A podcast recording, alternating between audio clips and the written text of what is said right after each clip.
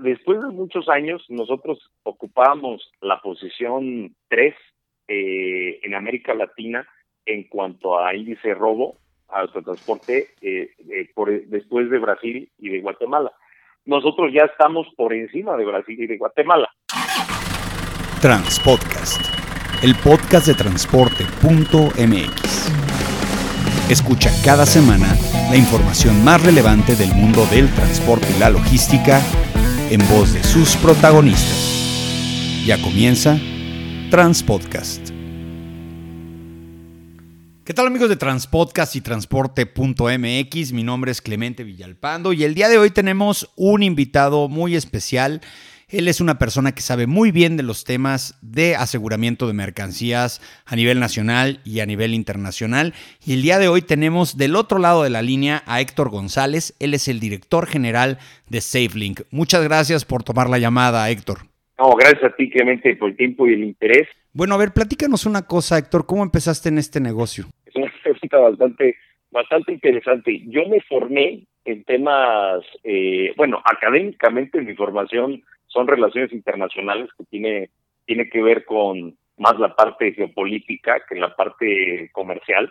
Eh, hice una maestría en estudios de América Latina eh, y me especialicé en esta parte, pero posteriormente mi vida laboral comienza. Eh, yo trabajé 14 años en la industria de la logística. La vida me llevó a la logística, al transporte internacional, y por azares del destino eh, acabé en la parte de loss control, en la parte de gestión de riesgos, y después, pues esto me llevó al tema de, de, adentrarme un poquito más a temas de suscripción de riesgos, ¿no? Me tocó también colaborar para un par de compañías de seguros hasta que identifiqué un nicho importante de mercado y una necesidad importantísima y creciente en América Latina eh, y es cuando decidimos crear ya este eh, hace pues ya más de siete años eh, la línea de la línea especializada en marine, que es SafeLink, ¿no? Como agente de seguros. Oye, bueno, pues entonces somos colegas. Yo también estudié relaciones internacionales y estoy en temas de transporte, imagínate. Nada errado. bueno, lo que pasa es que, bueno, eh, eh, a lo mejor me salgo un poquito del tema, pero pues, es, una, es una carrera de cultura general, te enseña muchas cosas y yo creo que parte de eso también es la interacción comercial entre los países. Yo creo que por ahí también hay algo interesante porque, digo, independientemente de que ahorita nos vas a platicar toda la gama de productos que tienes, este, creo que parte fundamental de lo que es tu negocio tiene que ver con el aseguramiento de cargas a nivel internacional, ¿no? Totalmente, el 90% de, de lo que nosotros aseguramos son trayectos internacionales. Oye, a ver, cuéntanos. Entonces, eh, platicando abiertamente, porque el transportista común y corriente, bueno, pues obviamente se preocupa principalmente del seguro del vehículo, ¿no? De la, del camión, de la responsabilidad civil, de todo este tema. Y siempre dice, pues ahí la póliza del cliente. Eh, la importancia de este podcast tiene que ver con que también los mismos transportistas conozcamos más acerca de esa póliza, porque tarde que temprano se puede volver una solución o un problema para nosotros. ¿Cuál es la importancia? del aseguramiento de mercancías? Pues yo creo que para el transportista es eh, de, vital importancia porque les toca, sobre todo aquí en nuestro país y en países eh, similares a México como Guatemala, Brasil, eh, además de los dos países en, en, África que son Nigeria y Sudáfrica, que son los países con más alto índice de robo al autotransporte del mundo. Nosotros ya ya, ya ocupamos el, la posición número dos a nivel mundial. Entonces nos toca ese último, esa última milla donde la exposición, eh, después de todo el trayecto internacional, la exposición al riesgo, pues se, se multiplica de manera, de manera exponencial por el tema del robo, ¿no? Que es una situación que ha venido creciendo eh, cada vez más en los últimos años y los y en los últimos dos tres años eh, pues se ha visto casi casi fuera fuera de control. El transporte en realidad eh, normalmente no percibe tanto riesgo el transportista porque eh, con la carta aporte, ¿no? Se, se, sabe que le consigna a, su cliente la, la, mercancía y bajo cuenta y riesgo de este último es que viaja a la misma. Entonces, eh, por ley, estamos hablando que las indemnizaciones a las que podría estar sujeta la, el, este, el transportista pues representan una parte sumamente menor a lo que puede valer la mercancía. O sea, una, una indemnización por ley que sí puede también ser un riesgo, tampoco es tampoco puede ser una suma menor dependiendo las cantidades que transporte, los valores que transporte. Eh, mm, es, es el límite de la responsabilidad que tiene el transportista, pero también existe, ¿no? Existe existe esta indemnización por ley que en caso de que incluso una aseguradora pague a su beneficiario una cantidad reclamada, se va a subrogar los derechos y va a demandar a la línea transportista para que por lo menos lo que la ley marca este, le pueda ser le pueda ser devuelto. Eh, específicamente lo que nosotros conocemos como la cláusula de responsabilidad limitada, ¿verdad? Que viene siendo una cantidad de días de salario mínimo por cada tonelada, que técnicamente lo que pasa es que siempre algún despacho te contacta y te dice, bueno, pues te, te voy a reclamar esto, ¿no? Y, por lo menos recuperan algo de lo que tienen que pagar las aseguradoras.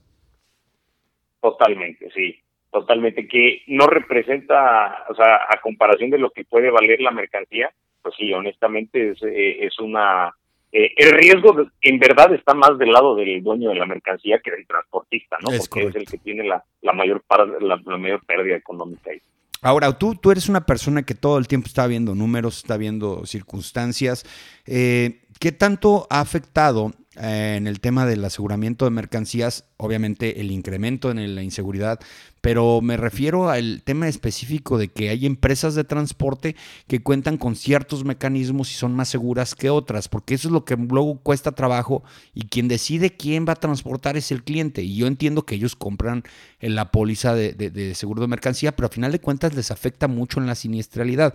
¿Cuál es la importancia o qué le recomiendas a un embarcador que tome en cuenta para que sus pólizas y sus siniestralidades no se vayan más arriba?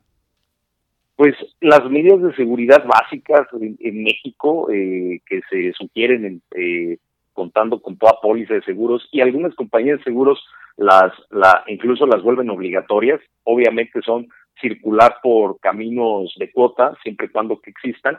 Recordemos que cuando un camino o una autopista o, una ruta no exista eh, de, de cuota y se tenga que transitar por la libre o incluso se encuentre bloqueada, o en reparación y por alguna situación ajena a la decisión del transportista sea necesario tomar una carretera libre, eh, esto no debe suponer un problema para que se indemnice eh, un seguro de carga. Esta parte es importante. ¿no? Las medidas de seguridad que obligan las compañías de seguros eh, siempre, siempre son cuando sean posibles eh, por parte de, de, los, de los intermediarios logísticos. Entonces, las autopistas de cuota en este sentido es eh, reducen importantemente la exposición al riesgo, más del eh, menos del 20% de todos los atracos que se, que, se dan en, eh, al autotransporte ocurren en las autopistas de cuota. Sí ocurren, pero un estamos hablando que un 80% menos.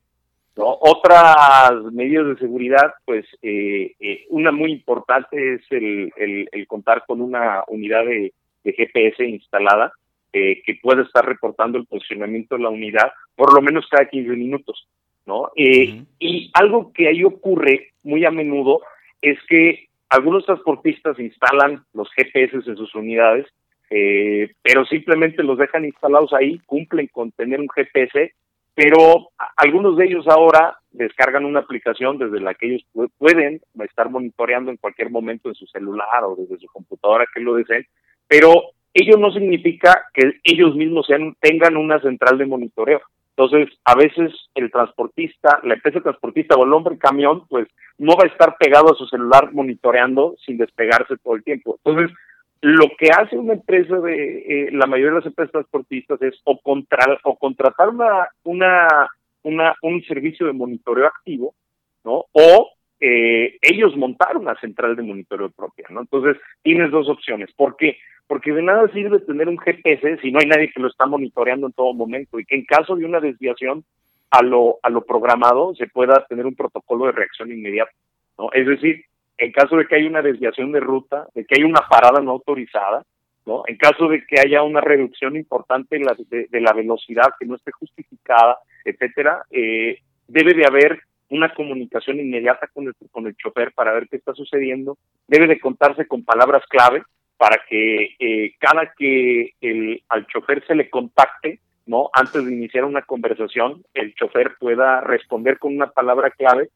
que, puede ser cualquier palabra que se ligue al azar, y con ello poder um, saber que todo está en orden y saber que si el chofer no dice la palabra clave es que hay algo importante que puede estar pasando y a lo mejor en ese momento tiene a los delincuentes eh, arriba de la unidad con él, ¿no? Entonces, eh, ese tipo de, de protocolos de acción es importante que a través de una de un ejercicio de monitoreo activo se persiga y es ahí donde muchos donde muchos transportistas o hombres también a veces a, veces fallan porque tienen instalado el, el, GPS pero a veces no se revisa eh, como no se monitorea activamente no se revisa que en algunos puntos se pierde la señal y entonces cuando ya se dan cuenta que la señal se llameó, se perdió, ¿no? Pues ya es muy tarde porque ya no hay, ya las oportunidades de recuperación, al poder haber dado aviso a las autoridades, ya disminuyeron drásticamente, ¿no? Entonces, este tema del monitoreo que acompañe el, el posicionamiento satelital que, que, dan los, los GPS, para mí es algo también bastante importante, y que incluso la tendencia es que vayan sustituyendo las famosas custodias convencionales, ¿no? Ya sea con armas o sin armas, porque porque los aparatos a través de incluso en el mercado hay quienes le llaman ahora a este servicio custodia satelital, ¿no? Eh, en otros países es la manera en la que se está sustituyendo a estas custodias convencionales que tienen muchas tienen muchas ventajas, ¿no? De entrada es un aparato que, este que eh, es una es un eslabón más en la en la cadena de la eh, perdón es un eslabón menos en la cadena de la información que puede ser menos corruptible, ¿no?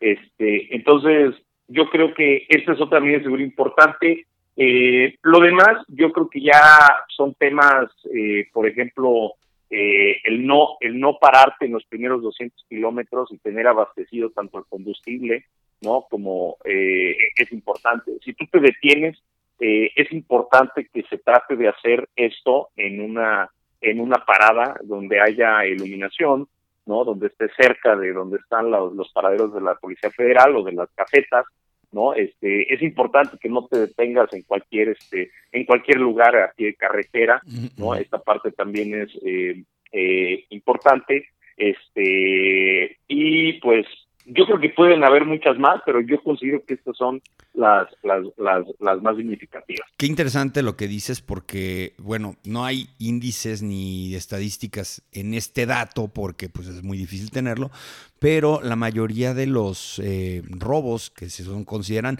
con, yo, yo, hablo con las fiscalías mucho cuando hay estos temas y pues ellos trabajan en base a estadísticas y bueno, te hablan de que hacen una entrevista más o menos parecida a todos los operadores que son asaltados y el común denominador es que se detuvieron en una cachimba y alguien le sacó plática y le platicaron que traía cargado, ¿no?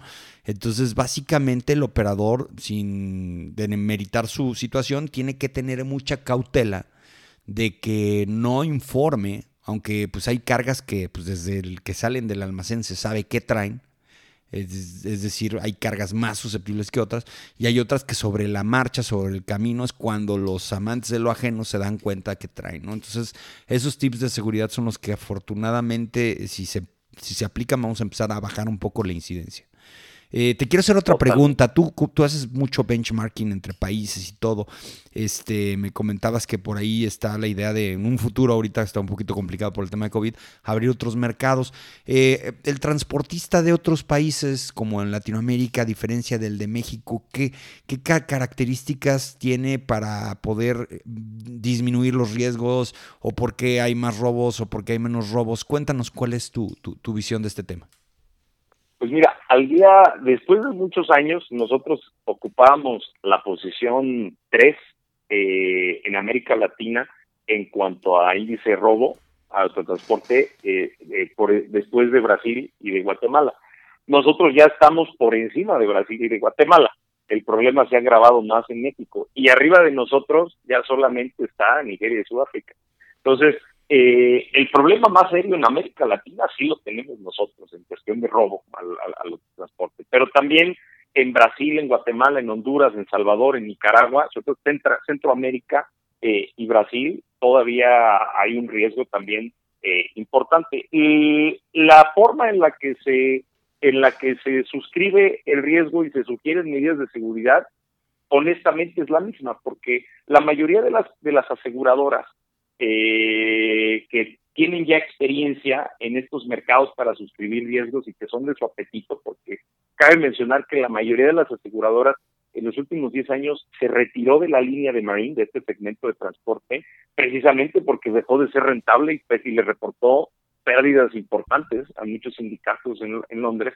Entonces, eh, muchas de las aseguradoras que antes participaban en Marine, en este segmento, ya no participan. O sea, al, al día de hoy hay menos de seis aseguradoras eh, que aparte eh, tienen prácticas leales y serias porque se, se registran en cada uno de los países que operan, porque recordemos que una aseguradora que viene a asegurarte eh, un riesgo, pero que no está registrada en tu país, ¿no? que no está autorizada por, por el organismo facultado para ello, que en nuestro caso es la Comisión Nacional de Seguros y Fianzas, ¿no? que no está regulada y no tiene las, los permisos para poder operar, pues yo creo que representa un mayor riesgo de lo que del, del riesgo que te está cubriendo, ¿no? ¿Por qué? Porque en caso de que de que resulte que que no cumple con el contrato, el contrato es la póliza, ¿no? que, en caso de una indemnización no te cumple con los términos pactados, pues tú no tienes ninguna instancia a la cual poder a la cual poder acudir, ¿no es cierto? Y esto pasa mucho, obviamente, en el tema de seguros de transporte, y no es algo nuevo, hace muchísimos años, como en México no se había desarrollado tanto el mercado del marine y las empresas, las aseguradoras mexicanas eh, estaban muy, eh, muy Uh, no estaban tan convencidas de meterse ese riesgo porque lo veían sumamente expuesto. Las aseguradoras extranjeras eran las que venían desde, desde Estados Unidos, desde Alemania, desde Argentina. Todavía muchos muchos seguros de carga que se venden todos los días en México son emitidos a través de empresas que no están registradas en México. Mira qué riesgo. Exacto. Entonces, ¿qué es lo que sucede? Que en caso de que... Doble robo. te roban la carga y te roban el seguro. Exactamente, eso es lo que puede, eso es lo que puede suceder. Entonces, pero la mayoría de las aseguradoras serias, no sé, eh, yo hablo por aseguradoras que tienen mucha experiencia en el medio, que por ejemplo son AXA XL Kaplan, por ejemplo CHOP, ¿no? Este, que son aseguradoras que tienen mucha experiencia y además en América Latina, este, tienen más o menos los mismos estándares de suscripción. Nosotros somos los únicos asociados, los únicos miembros en calidad de asociado de la Asociación Latinoamericana de Suscriptores Marítimos, ALSUM.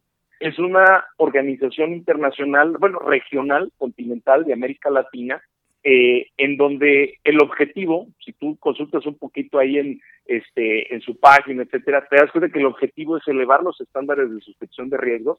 Incluso Alsum ofrece eh, un curso de suscripción del suscriptor de riesgos de Marín, que está avalado por el instituto, por, todo lo que es la el sindicato, el mercado de Londres, de, que es donde emana todo la, el mercado más grande de seguros del mundo, ¿no? Todas las compañías de seguros. Entonces, eh, en realidad lo que hacemos es que todo el tiempo estamos sesionando, generando paneles de, discusión. Ahorita estamos participando, tú sabes que SafeLink ha publicado dos libros que hablan de este tema. Es correcto. Que son eh, eh, eh, libros que hablan sobre el tema del seguro en el transporte. Yo tengo uno, me regalaste uno una vez. Correcto. no existían, nos dimos cuenta cuando empezamos hace tiempo en esto, que la mayoría del material estaba en inglés, ¿no? Y solamente en aquel entonces abrí un libro en España que hablaba de esto, lo tuvimos que traer este, cuando estábamos desarrollando todo este tema y ayudando a la, eh, eh, estábamos diseñando el producto junto con la compañía de seguros y pues por eso nos decidimos hacer el primero en América Latina, pero que hablara de la realidad que viven las empresas en América Latina, que es muy distinto a, lo que se vive en Europa. Entonces, eh, nosotros, de hecho, el segundo libro, que la segunda publicación la recomienda Alsum, el jefe de capacitación de, de esta asociación, y ahora estamos junto con ellos, eh, precisamente eh, nos invitaron a ser coautores de un libro que va a publicar también Alson. De hecho, el deadline ya es en octubre para enviar todo el, producto de la investigación. Y va a tratar exactamente de la legislación a través de la cual se rige todo este tema de la responsabilidad de los transportistas. Eh, y nosotros estamos tocando el caso de México y estamos tocando también el caso de Guatemala y de Perú. Entonces, este, creo que los estándares de suscripción en toda América Latina son muy similares. los players más importantes que suscriben riesgos son los mismos. Tienes a Chop que está en América Latina, tienes a AXA XL Kathleen, tienes algunas otras compañías, pero yo, yo, yo menciono estas porque son de los de las aseguradoras que llegan a un país y se registran y hacen todo como debe de ser. ¿no? Entonces, este, yo creo que es muy parecido lo que estamos viviendo a nivel regional y las medidas de seguridad son las mismas, ¿eh? porque nosotros operamos en seis países, además de México, en estos que te platico de América Latina, emitimos certificados para este tipo de tránsitos, aunque no toquen México, y pues nos enfrentamos al, al mismo, a las mismas medidas de seguridad que tenemos que estar sugiriendo. ¿no? Oye, Héctor, a ver, una pregunta. Entonces, ustedes en SafeLink lo que hacen es como ser una integradora de, opciones, ¿no? Porque, pues supongo que la mayor cantidad de los clientes, pues son personas que tienen, me decías que el 90% de tus cargas son nuestros seguros de carga son internacionales. Entonces, técnicamente lo que hacen es decir, ¿sabes qué? Tengo este abanico de opciones y a través de estas compañías, obviamente con, con el respaldo y la asesoría de SafeLink, eh, te podemos asegurar esto y esto y esto, ¿no? Eh, así es como operan, no sé, ustedes tienen un abanico, un catálogo de empresas que se dedican al aseguramiento, ¿así funciona? Ah, algo muy parecido, obviamente, sí. Eh, nosotros tenemos una póliza maestra con algunas compañías de seguros, tenemos dos muy grandes colocadas en México, para una de estas compañías de seguros que te platica que es muy importante en el segmento, que es, antes era XL Catlin, pero hace ya casi dos años AXA, que es la segura más grande del mundo, los compró, precisamente porque XL Catlin traía una traía una tradición en temas de marine, pues, este, de muchísimos años, ¿no? Entonces, eh, en el caso de, de esta empresa tenemos una póliza maestra exclusiva que nos permite asegurar embarques, tenemos una capacidad de suscripción de hasta por un millón de dólares por cada embarque. Entonces, nosotros eh, podemos suscribir internamente a través de la emisión y la administración de los certificados a, cualquier embarque, ya sea dentro del territorio nacional, o sea, un embarque estrictamente doméstico de, dentro de la República Mexicana o cualquier embarque de exportación que vaya desde cualquier punto de la República Mexicana hacia cualquier parte del mundo o de importación a la inversa o también un tránsito internacional que no toque México nosotros justificamos el interés asegurable a, a, través de ser nosotros los tomadores de la póliza máster en México que nosotros administramos. Obviamente por el volumen que nosotros manejamos, que estamos hablando de cerca de unas entre 7 a 9 mil operaciones al mes, ¿no? Nosotros accedemos a tener una capacidad de negociación de condiciones que busquen eh, realmente cumplir con las necesidades del asegurado. ¿no? Entonces, eh, esto lo hacemos con una, pero también lo hacemos con otra empresa, también este eh, trabajamos con Chop, también trabajamos con Zurich, también este trabajamos con algunas otras compañías de seguros eh, y cuando algo excede nuestra capacidad de suscripción que nos faculta la aseguradora, entonces nosotros hacemos un corretaje que llamamos en el medio. Nosotros buscamos dónde el riesgo que, que tú estás eh, que, que, tú, que, tú, vas a correr, cómo lo podemos, cómo podemos encontrar dónde colocarlo eh, con, con quien mejor lo pueda suscribir y te pueda este, te pueda cubrir la necesidad, ¿no? Oye, a ver, bueno, eh, en temas de susceptibilidad o riesgos de los productos, todos sabemos que hay productos con más riesgos, con menos riesgos, algunos hasta por el tema de, de, pues, materiales peligrosos, algunos por el tema, yo, yo, me acuerdo que hace muchísimos años en la planta de Canels en Puebla, este, salía un camión, olía chicle y se lo robaban a las tres cuadras, porque pues, es un producto que es colocable de una manera muy sencilla. Eh, ¿Ustedes aseguran de todo o hay ciertos productos que sí dicen, esto sí no podemos hacerlo y ahora sí que es que sea un riesgo que corra el, dueño de la mercancía? Es una muy buena pregunta. Eh, una de las ventajas que tenemos es que en realidad eh, la suscripción que tenemos nos faculta para asegurar absolutamente todo eh, así sin tener que consultar, estamos ya facultados para ello, eh, excepto 10 productos, ¿no? Que son productos que tampoco es lo que se manejan todos los días por todos lados, como por ejemplo animales vivos, explosivos, armas de fuego, eh, lingotes de oro, dinero en efectivo, etcétera. O sea, son, son productos que tan joyería, por ejemplo, aunque joyería sí, pero tenemos un sublímite, ¿no? Siempre y cuando no pase de, de tanto, ¿no? Este, por ejemplo, autos, vehículos, sí, pero tenemos un sublímite. Todo lo demás, eh, el límite es un millón de dólares por cada embarque, por cada embarque, de punto A a punto B, desde cualquier parte hasta cualquier parte del mundo.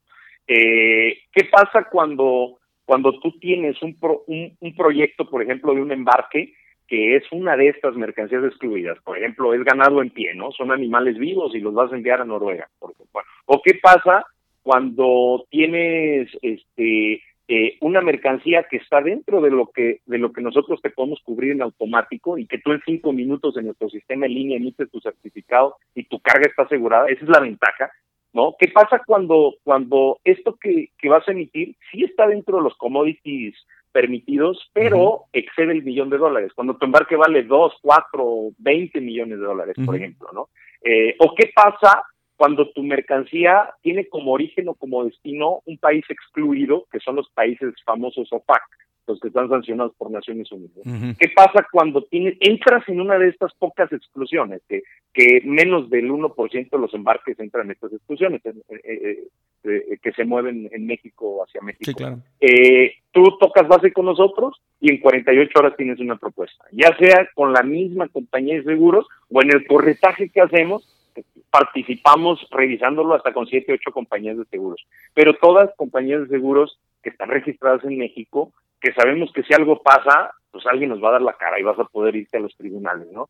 Exactamente, es que tienes que tener una aseguramos certeza. Con, Totalmente, o sea, no te vamos a salir con el cuento de qué crees lo hicimos con una aseguradora que está en Argentina, que está en Alemania, y pues tienes que irlos a demandar a Argentina. Exacto, su, domicilio este, fiscal está en las Islas Vírgenes, ¿no? Y tú sí, pues cómo. Totalmente, nosotros, estamos, nosotros somos un agente de seguros que tenemos domicilio fiscal en México, estamos autorizados y registrados en la Comisión Nacional de Seguros y Fianzas, entonces nosotros aquí nos regimos por las leyes de la, eh, eh, de la ley de contrato seguro y obviamente nos regula la comisión y también hay otras instancias de las con las que puedes defenderte este tipo de servicios como la Conducef, por ejemplo, ¿no? Y las compañías de seguros con las que nosotros emitimos los certificados también son compañías de seguros que están autorizadas en México para hacerlo, porque hay algunas compañías de seguros que además no son extrañas, porque los nombres a veces te suenan muy fácil, eh, pero esas compañías de seguros en México no están autorizadas para operar como aseguradoras, están, por ejemplo, como, como reaseguradoras lo cual es otra cosa totalmente distinta, no pueden tomar este tipo de, riesgos. Entonces, cuando tú aseguras algo con ellas y cuando te vas a un juicio te das cuenta que, que esto asegura que, que, el broker que te vendió esto, pues lo hizo indebidamente. ¿no? no, hombre, pues qué bárbaro. Oye, una cosa que quiero recalcar de lo que estabas platicando es el tema del uso de la tecnología para el aseguramiento de mercancías. Tú decías, entras a un portal, das tu información y automáticamente una computadora te da la certeza a través de un certificado que tu carga ya está asegurada. Eh, eh, eh, esto es fantástico, la verdad es que, digo, por ejemplo, nosotros en el transporte de carga con los vehículos no lo tenemos así, como si compraras un coche ahorita o una camioneta reparto y te puedas meter los datos, ¿no? Acá tienes todo que hacer el papeleo de mandar la factura, que te den este, tu póliza, etcétera, etcétera. Pero en la carga es expedito, es decir, si yo en este momento estoy sacando un viaje, puedo esa carga, esa, esa mercancía asegurarla yo desde mi computadora y tener la certeza con el certificado de que está asegurada, ¿es correcto? Totalmente, eso también lo vuelve, lo vuelve fantástico en este tipo de pólizas que se llaman pólizas de seguros de carga para embarques específicos, ¿no? La, las famosas pólizas específicas. Eh, con nuestro sistema, eh, eh, tú puedes ingresar con tu usuario y tu contraseña. Eh, obviamente ya para ello ya pedimos una capacitación que más o menos dura dos horas aproximadamente. La gente que va a operar este portal en las empresas, transportistas, por ejemplo, freight forwarders, eh, agentes aduanales, etcétera, o el mismo cliente también lo, lo puede hacer, pero eh, nosotros, a diferencia de otros brokers que hay en el mercado, nosotros no trabajamos directamente con los clientes. Nuestro, nuestro único cliente para nosotros es el intermediario logístico. Si se acerca con nosotros, por ejemplo, empresas que sí aseguramos eh, que son clientes directos, llama Nike, Hyundai, cualquier empresa que sí aseguramos, sí lo que hacemos es a través de nuestros de nuestros intermediarios logísticos o sea eh, a través de la empresa transportista a través del freight forwarder de la gente banal entonces eh, ellos son los que nosotros después de haberlos capacitado, les liberamos un usuario y contraseña, y ellos, yo creo que hablar de cinco minutos es mucho, porque yo creo que en un minuto, porque además tienen unos templates donde muchos de los transportistas siempre aseguran una carga que es continua, ¿no? Es la misma, claro, uno más, uno más, claro. Exacto, es uno más. A ver, son semillas, van de aquí a acá, lo único que cambia es que en vez de ser... La el número de la carta aporte. Exacto, exactamente. Entonces se meten agarran un template de nuestro sistema, clonan y ahí asignan una nueva operación, clonan toda la información previa y yo te puedo decir que en dos minutos ya tienen emitido su borrador, lo revisan, le dan visto, le dan visto bueno, cuando le dan visto bueno, nuestro sistema automáticamente le envía a su correo electrónico la póliza de seguros ya con el logotipo de la compañía aseguradora y le llega su factura por la prima, o sea, automáticamente. Entonces, este, ahora, ¿qué hace nuestro sistema para poder hacer eso? Eh, ese sistema es desarrollo nuestro, una empresa del grupo, que son cuatro empresas, se llama Oxbilink, eh, es una empresa de desarrollo de software, y todos los software que usamos los desarrolla nuestra propia empresa hermana, este es uno de ellos, el, sistema se llama MySafeLink, y con este sistema, eh, cuando el cliente captura toda la data, el commodity, el origen, el destino, nosotros también estamos tomando métricas de exposición al riesgo, por ejemplo, de acumulación de riesgo en buques, de acumulación de riesgo en transportes consolidados. Estamos midiendo datos. Qué interesante está eso. Qué interesante. Es decir, tú puedes decir, sabes que en este buque hay más riesgo que en este otro, porque tienes toda esa información. Está muy interesante. Este, este tema que toca es un tema interesantísimo porque la mayoría de la gente no lo conoce. Y todas las pólizas de seguros de carga, todas las pólizas que hay en el mundo, que vienen de los clausulados, del, por ejemplo, la cláusula A del Instituto de Londres, eh, todo viene también de la Convención de, de eh, de la Convención de Ginebra, todo emana del mismo clausulado de Marina Internacional, aunque se haya tropicalizado la ley local. Ahora, todas estas pólizas, no importa la que tú, con la que tú te asegures tu carga, eh, tienen una cláusula de acumulación de riesgos, por ejemplo, por buque. En Marine es muy, eh, eh, es muy normal eso que pasa. No hay ninguna compañía que en caso de que se hunda un buque, eso es bien importante. Si el buque tiene más de 25 años de antigüedad, hablando de un carguero, por ejemplo, o un 20 en graneleros, ¿no? La aseguradora tiene la capacidad de poderte negar la indemnización en caso de una avería gruesa, por ejemplo, ¿no? que el buque se hunda, etcétera. Y esto no te lo dice la mayoría de la gente, pero en la cláusula, cuando te vas a leer las letras chiquitas, yo no he encontrado una póliza en el mercado que no tenga esa esa, esa, cláusula. Y lo peor es que tú no sabes en qué, en qué buque se va a ir tu contenedor. Peor, y muchas veces los, los, brokers, exactamente, muchas veces los brokers que te aseguran tampoco lo saben porque no te lo preguntan. Entonces, eh, este tipo de temas no se está midiendo. Y otra, la cláusula de acumulación de riesgo, que en, nuestro, en nuestro caso, por ejemplo, tenemos una acumulación de riesgo de 2 a 3 millones involuntario voluntario, eh, nuestro sistema nos permite monitorear, nos permite monitorearlo, porque cuando ya está un buque a punto de tener una acumulación que excede eh, la, la, suscripción que tenemos en, nuestro, en, en nuestra póliza maestra, nos manda una alerta y automáticamente nos pide rechazar un seguro o sugerirle al cliente que cambie de buque, ¿no? Porque sabes que en este buque hay una acumulación de riesgo donde en caso de que de que suceda algo, tu embarque ya no se, ya, no lo va a pagar la compañía de buque. Entonces, o te cambias de buque o rólate a la siguiente salida, normalmente no sucede, pero son cosas que también se No, bueno, pero el día que sucede es un agravio muy fuerte patrimonial. Totalmente. Y la mayoría de las, no conocemos otro broker, eh, ni en México ni en América Latina, que monitore todo esto. Otro tema, las banderas. Ahorita que pasó todo este tema del Líbano, que salió el tema de las banderas de conveniencia como una de las principales causas, ¿no? de el, el, el, el medio de la irresponsabilidad en el que en el que vive esta flota mercante con banderas de conveniencia de países donde no son, donde no se manufacturan los buques y donde no están los dueños de los buques para tratar de evadir impuestos y como en caso de, un, de una tragedia como lo que ocurrió en Beirut, ¿no? Eh, esto, esto casi imposibilita poder encontrar un responsable, ¿no? Por supuesto, porque, porque a final de cuentas, a ver, nada más para poner en contexto a las personas que escucharon, la explosión en el Líbano se dio por un químico que estaba almacenado desde hace muchos años, eh, que llegó a través de un buque ruso, y le incautaron esa mercancía porque el buque no tenía baños.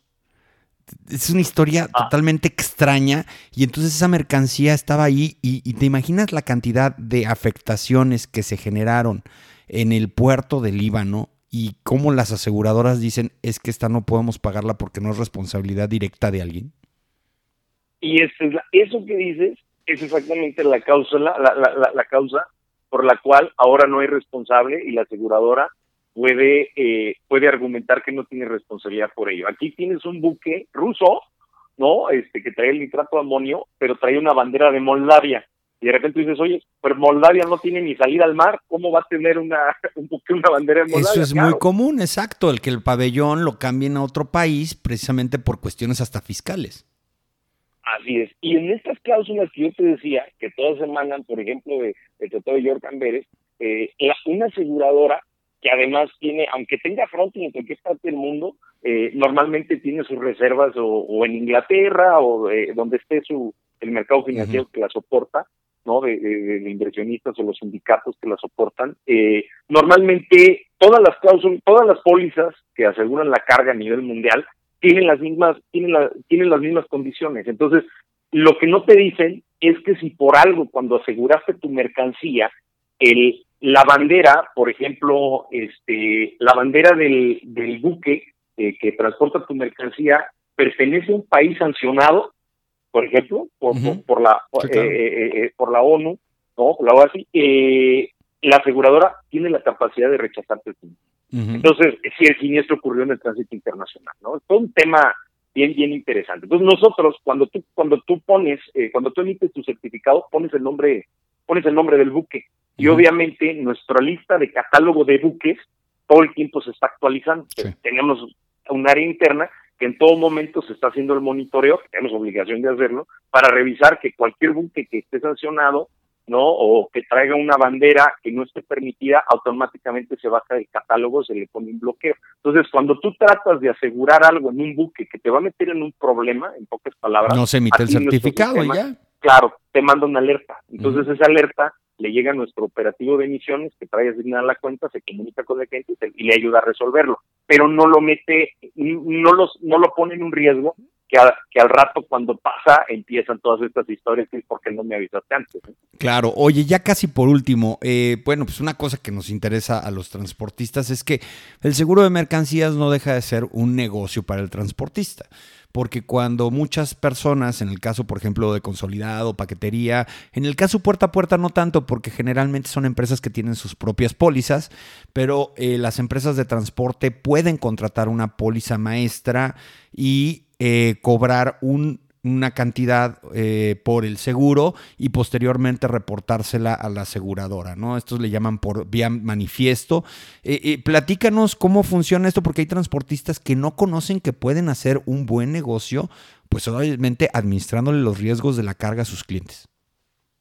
Totalmente. Nosotros, yo creo que en nuestra cartera un 70% deben ser freight forwarders, eh, un 20% son agentes aduanales, más o menos, y un 10% son transportistas, este, incluso comercializadoras, ¿no? Están eh, cualquier otro intermediario logístico.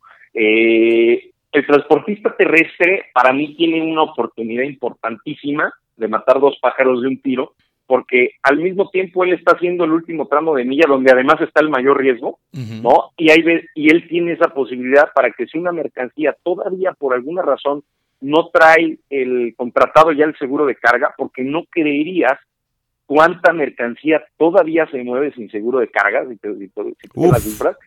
verdaderamente hay mucha y uno no lo puede creer cuando escucha estas cifras, pero es cierto, en México, a pesar de ser el país ya número dos en el mundo eh, con robo a transporte, aún así somos uno de los países donde las mercancías viajan, con eh, muchas más mercancías viajan con, sin seguro de la que nosotros nos imaginamos. Entonces, ahí tienes una oportunidad, una, de poderle dar un valor agregado a tu cliente, porque ya tienes el embarque, ya tienes todo y, y a veces el cliente no es tan consciente en, eh, del riesgo el que está suponiendo que su mercancía viaje eh, sin ser este sin ser eh, asegurada. A veces los clientes, y tú escuchas este tipo de argumentos y a veces no lo crees, pero los clientes dicen, pues es que nunca me han robado como nunca me han robado, ¿para qué pago el seguro? No vas a creer, pero existe este tipo de argumentos todavía, ¿no? Y a veces dices, bueno, mi mercancía no es como que, como le llaman en el mercado, no es tan caliente, no la pueden vender tan rápido, no, no creo que se la roben, ¿no?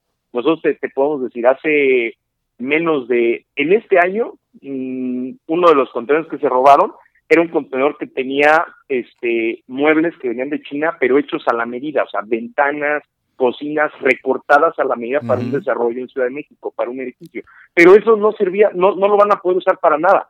porque ya estaban recortados a la medida. Bueno, es que déjame te platico una cosa, Héctor. Antes se iban por la mercancía. Hoy he visto y tengo conocimiento de que han robado camiones vacíos que usan obviamente para el, transporte del huachicol. Es decir, muchas veces te pueden, aunque tú, aunque tú vendas un commodity que no tenga valor en el mercado muy fuerte o que lo puedas revender tan fácilmente, probablemente te roben tu mercancía por el hecho de robarse el tractocamión y no van a agarrar y van a soltar la mercancía para que la encuentren, la van a desaparecer.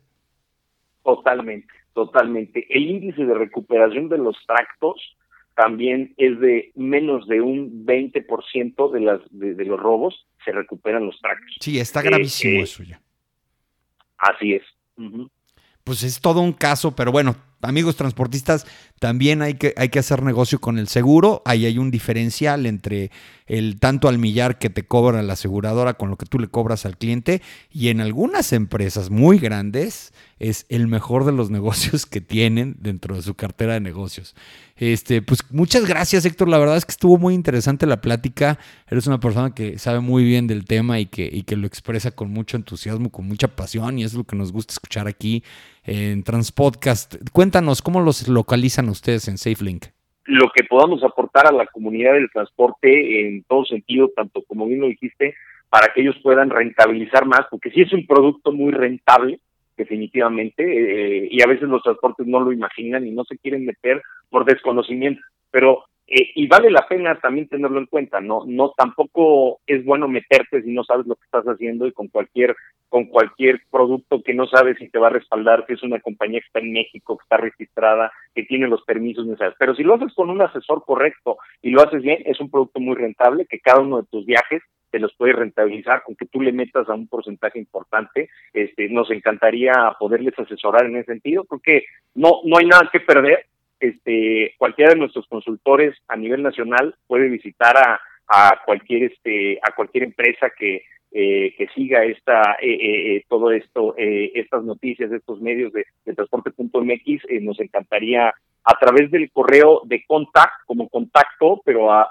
pero en inglés no contact hasta la t arroba com ¿no? Contact arroba com o al teléfono eh, con Lada de Guadalajara, 33 19 83 80 86, eh, pueden eh, encontrarnos. Eh, podemos asistir, tenemos seis oficinas en la República, pues prácticamente cubrimos todo el territorio nacional y ahorita que de todas maneras eh, las, las personas están más dispuestas que nunca a hacer una videoconferencia, pues todavía más sencillo. Podemos hacer una videoconferencia, creo que no tiene nada que perder, les podemos platicar un poco el modelo de negocio que pueden hacer, eh, eh, en qué consiste y todas las herramientas que les podemos dotar para ello, porque a veces el transportista ni se imagina que podemos hacerle hasta presentaciones personalizadas, videos, banners, flyers, como para con sus logotipos, ¿eh? sus colores corporativos, para que el transporte haga su propia división de, seguros de carga al interior y nosotros podamos hacer ese, ese backup eh, para todos ellos. Pues maravilloso, ya saben amigos, SafeLink es una empresa con mucha experiencia en el mercado de seguros de carga y bueno, pues hoy tuvimos la oportunidad de platicar con Héctor González, el director general. Muchas gracias Héctor. Al contrario, Clemente, gracias por todo. Estamos en contacto. Un saludarles.